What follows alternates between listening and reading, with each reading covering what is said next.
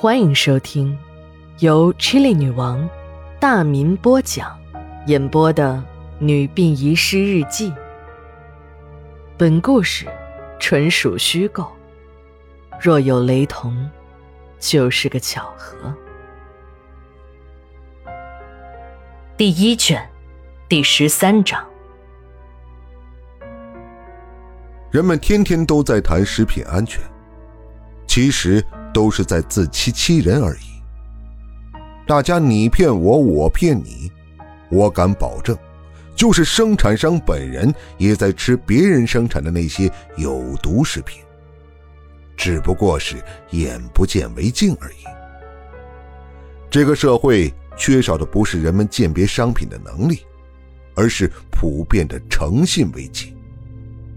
你听说过毒奶粉、漂白馒头、毒大米？读过江梅的日记，我再告诉你一个你不知道的。好了，不卖关子了，书归正传。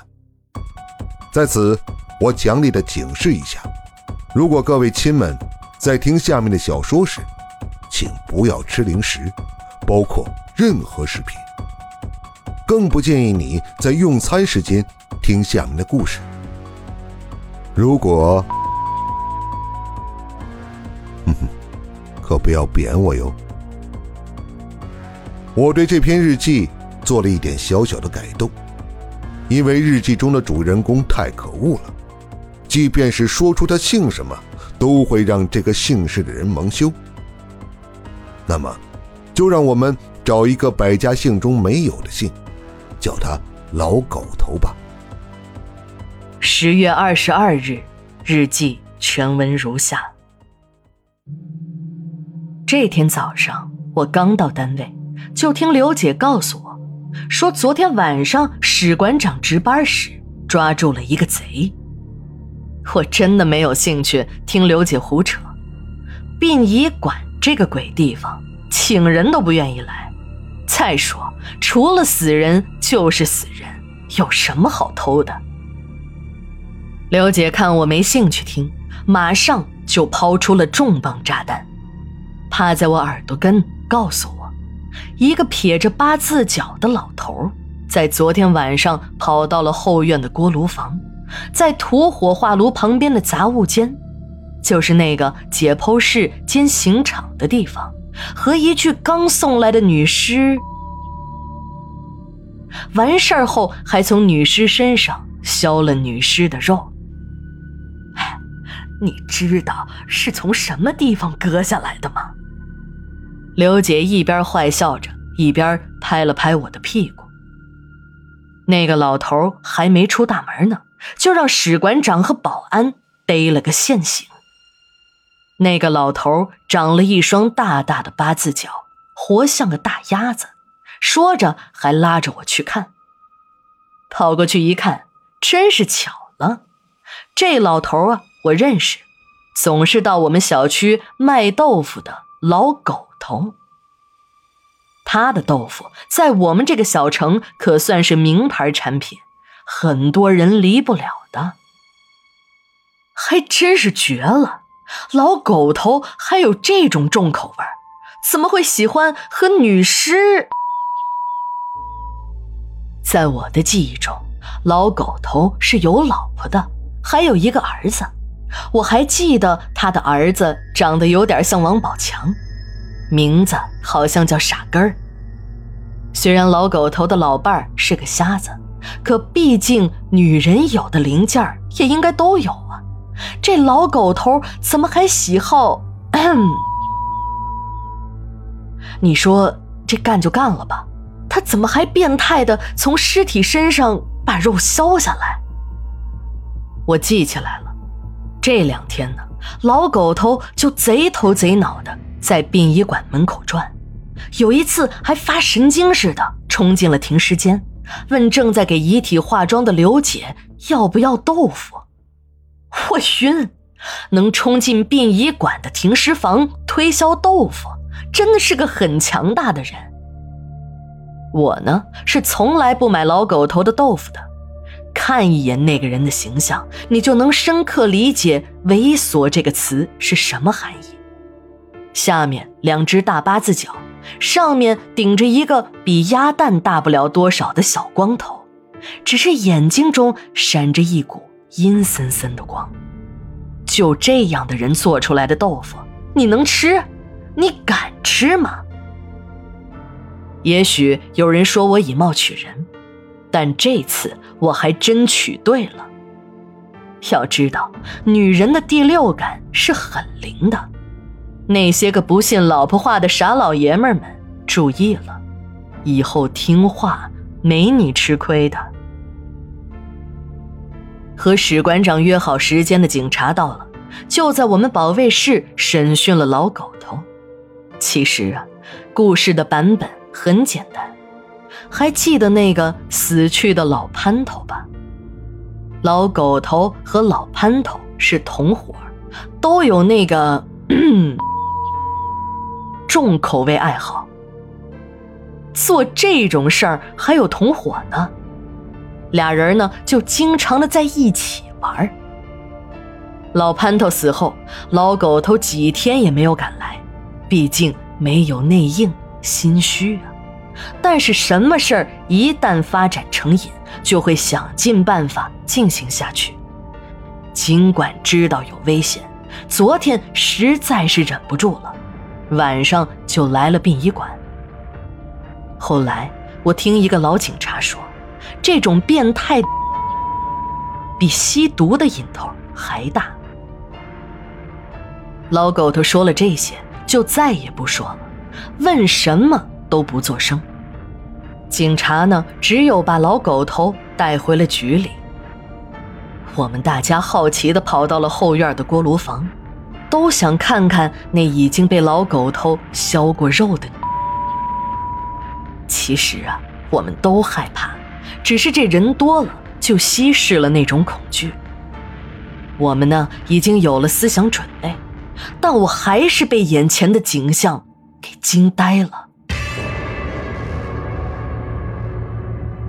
只见一具只有头上的肉保留着，其他部分都已经被削得干干净净的。这老狗头的刀工还真是不一般呢。骨架上已经基本上没有肉了，只剩下一副完整的人骨架。听史馆长说，老狗头只用了二十多分钟。二十多分钟削尽了一个尸体身上所有的肉，这得多少年才能练就这种功夫？这不禁让我想起了电影《新龙门客栈》中专削人肉的小达子，真的很恐怖啊！尸体，也许很多人都见过。但这刚削完肉的人骨架，对于我们这些天天和遗体打交道的殡仪工来说，也是从未有过的视觉冲击。一个个齐刷刷地跑出了锅炉房，脸上的表情都出奇的难看。这个事件立刻让殡仪馆站在了风口浪尖上，无数的小报记者。网站的马仔们都涌向了殡仪馆，一向冷清的殡仪馆大门前人满为患。史馆长没有办法，只得从民政局借调了十几个保安，才算维持住秩序。我还是从这些小报的记者口中得知，原来老狗头的老伴儿是个使女，儿子也是抱来的，是一个未婚妈妈生下的弃儿。老狗头割人肉的事儿，这小报记者说的就更悬了。据不愿意透露姓名的官方人员讲，老狗头偷割遗体上的肉已经很多年了。自从认识了老潘头，就开始偷偷割尸体上的肉。这人肉是用来熬尸油的，瘦肉呢就半夜用电磨粉碎，做成素鸡。那个颜色红黄相间，不知道吃过老狗头豆腐的人会有什么想法。而这尸油呢，就更有用处了。用尸油做出来的豆腐白嫩可口，不怪老狗头的豆腐能畅销这么多年，挤垮了众多的大豆腐店。如果我吃了老狗头的豆腐，我一定会把胃都吐出来，太恶心了。可怜我们这个小城的父老乡亲，吃了那么多年的尸油豆腐。不过这个说法一直是小报记者的说法，始终没有得到官方的证实。后来事情慢慢的降了温，殡仪馆大门前的小报记者们也都散去了。再后来，听说老狗头被判了五年的徒刑，罪名是侮辱尸体罪和危害公共安全，但是老狗头是监外执行的。理由还用说吗？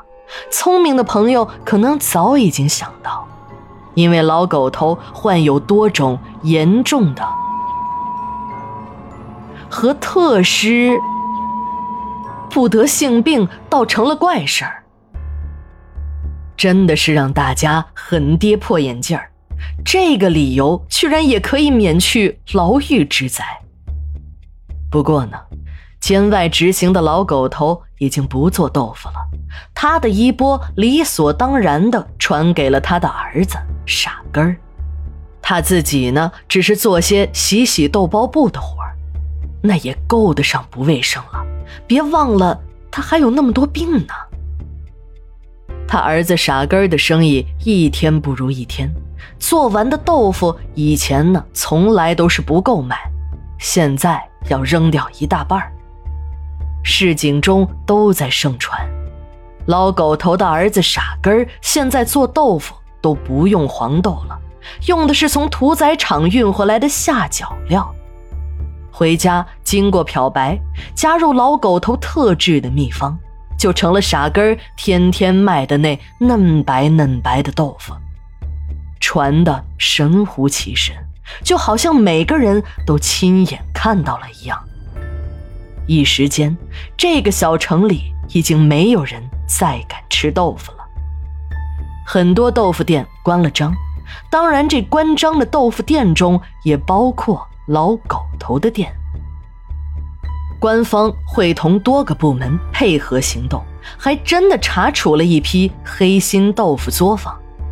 从电视上公布的画面来看，那环境比公厕也强不到哪儿去。苍蝇乱飞在大锅里，还飘着一只臭袜子。今天吃过豆腐的亲们，不要用板砖拍我，我不是故意想恶心你们的，只是有些话我必须要说，不说你们受的害可能会更大。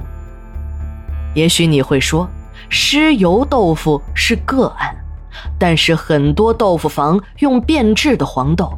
甚至转基因的豆粕做豆腐，这种豆腐能吃吗？家人孩子吃下去能放心吗？也许你们有的人是不吃豆腐不行，就好这口。毕竟我们都是老百姓，是靠工资生活的。我今天就告诉你一个我的绝密：别看我不买豆腐，可是我爱吃。美容嘛，女人都臭美。家中都有豆浆机吧？现在准备一块纱布，再到超市买一点点豆腐用的内汁或卤水。哎，小心卤水有毒啊，别让那小孩子碰到。这样就能做出来安全的豆腐了。也许听者中有做豆腐的朋友，你也不要骂我。如果你是真材实料。你的生意一定会很火，毕竟现代人生活节奏快，没有那么多时间什么都自己做。监外执行不到一年，老狗头就死了，尸体运到了殡仪馆。我们全馆三十多名工人，没有一个敢靠近老狗头的尸体的。也许有的亲说：“你们殡仪工什么样的死人没有见过？”不就是一具遗体吗？没错，我们是见过太多的遗体了，但这样的还真没见过。下面我就用文字稍稍展现一下那个场面。老狗头由于得了严重的梅毒等性病，身体在活着的时候就已经开始腐烂，死亡时全身除了头部都已经腐烂的没有一块好的皮肤了，散发着阵阵的恶臭，全身呈现黑紫色，有的地方肉和骨头已经分离，有的地方干脆就脱落了。据胆儿大的男同事后来说。最可悲的是，老狗头的那小兄弟已经烂了，和身体自然分离。据说好几家医院看了一眼就把他们赶了出来。虽然医院不应该这么做，但我还是强烈的理解。这是我们殡仪馆建馆以来做的第一件不尊重遗体的事件。老狗头的遗体没有经过清洗。直接用大尸袋装起来，丢进了火化炉。十月二十三日，日记连载，明天继续。